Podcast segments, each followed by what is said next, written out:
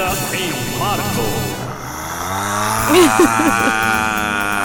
É o maravilhoso mundo da televisão. É pá, sábado foi um dia muito importante para mim porque consegui levar a cabo passos de dança com uh, um extra inesperado e que faz com que eu me sinta agora preparado para qualquer coisa. Uh, o extra inesperado foi o facto de ter participado no número de dança de abertura da final da Operação Triunfo com a briguilha totalmente esgaçada. Portanto, duas aberturas. Esgaçada. Duas aberturas. Um número de abertura em dois sentidos.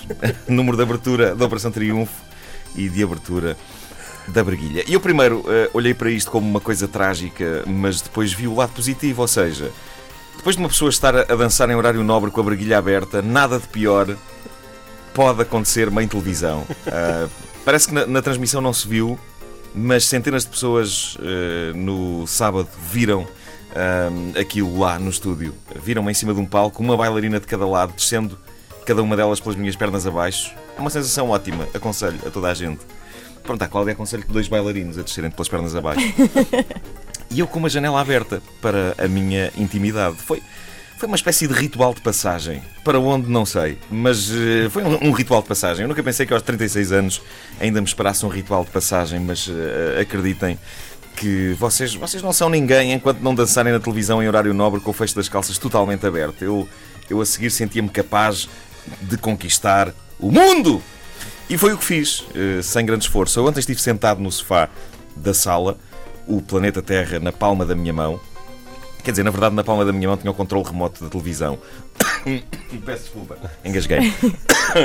Ai, estamos bonitos. Bom, o, o, o que se passa é que há uma série de canais novos na, na TV Cabo. Uh, apareceram sem eu dar por isso. Não sei se, se vocês já, já deram por isso, mas o que é certo é que eu fui por aí adiante e descobri canais de lugares uh, extremamente uh, longínquos da Terra, numa seleção cujo critério, à partida, parece ter sido vamos tirar bolas com nomes de canais dentro de um saco e os que saírem, os que, saírem ficam na, na programação. e eu acho ótimo que tenhamos canais de vários pontos do globo, porque Cada vez mais Portugal é um local de encontro de pessoas de vários pontos do globo. A questão é se estes canais de vários pontos do globo são aqueles que as pessoas de vários pontos do globo que estão cá uh, querem ver. Eu não sei, se eu fosse russo, se quereria ver o canal Inter Mais. Uh, não sei se já viram algum filme, mas eles têm um método inovador de dobragem de filmes, que é feita por apenas duas pessoas, independentemente do número de personagens que o filme tenha. As duas pessoas em estúdio são um homem e uma mulher. O homem interpreta os papéis de todos os homens do filme, a mulher interpreta os papéis de todas as mulheres e, mais espetacular, ouvimos o som original do filme lá por baixo.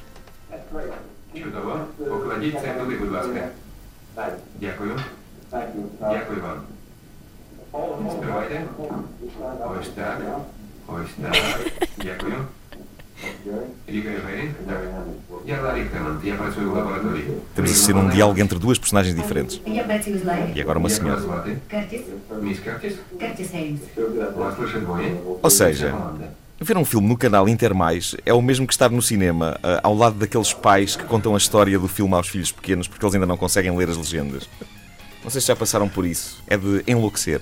É de enlouquecer. Papá, o que é que, o que, é que ele está a dizer? Não, ele está a dizer amo-te muito. E agora o que é que ele está a dizer? Agora está a beijar a senhora na boca. Está, está a fazer. Hum, hum. Então, e agora o que é que ele está a fazer? Agora a senhora diz: Ai, tão bom, mais, mais. Então e agora? E agora? Agora, agora vais lá fora, se calhar, comprar pipocas com a mamã. Está uh, bom? Vai embora. Vai lá. Isto de pôr dois indivíduos num estúdio a dobrar filmes inteiros é uma opção económica para dobrar filmes, lá isso é. Embora a coisa seja tramada, uh, por exemplo, em diálogos que envolvem meia dúzia de homens eu percebi que o, o, o único tipo uh, que fazia a voz deles todos não estava minimamente interessado em sequer dar tons ligeiramente diferentes às pessoas que falavam. Era a voz dele sempre, o espectador que olhasse para os lábios dos atores para perceber qual deles é que estava a, a falar. A TV Bulgária é, é, outra das minhas favoritas. Basicamente, é como uma RTP memória, mas com programas feitos hoje. Se pensarmos bem, isto não é nenhum atraso, é um conceito inovador e eu não sei até que ponto não devíamos investir nele cá em Portugal. Porque se não vejamos, os portugueses são um povo naturalmente nostálgico. Quantas pessoas é que nós não ouvimos dizer ah, antigamente é que havia bons programas? E a TV Bulgária resolveu este drama. Os programas são atuais, uh, são, falam de coisas que se passam hoje, mas uh, não só a falta de meios da televisão os obriga a soluções muito económicas de cenários, de iluminação, etc., como os cabelos e as roupas das vedetas búlgaras são o último grito da moda de 1983. Para quem nunca viu a TV Bulgária, digamos que equivale a ter um canal de televisão onde a cantora Manuela Bravo canta 24 horas por dia. É essa a sensação. Imaginem um canal assim, 24 horas, com o Sobe Sobe Balão Sobe.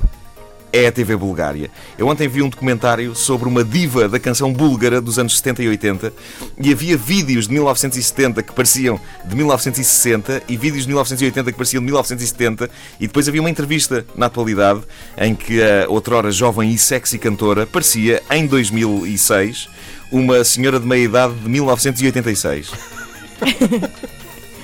Vi ainda um programa desportivo búlgaro. Uh... Como eu passei o meu fim de semana. Uh, vi, vi, um programa.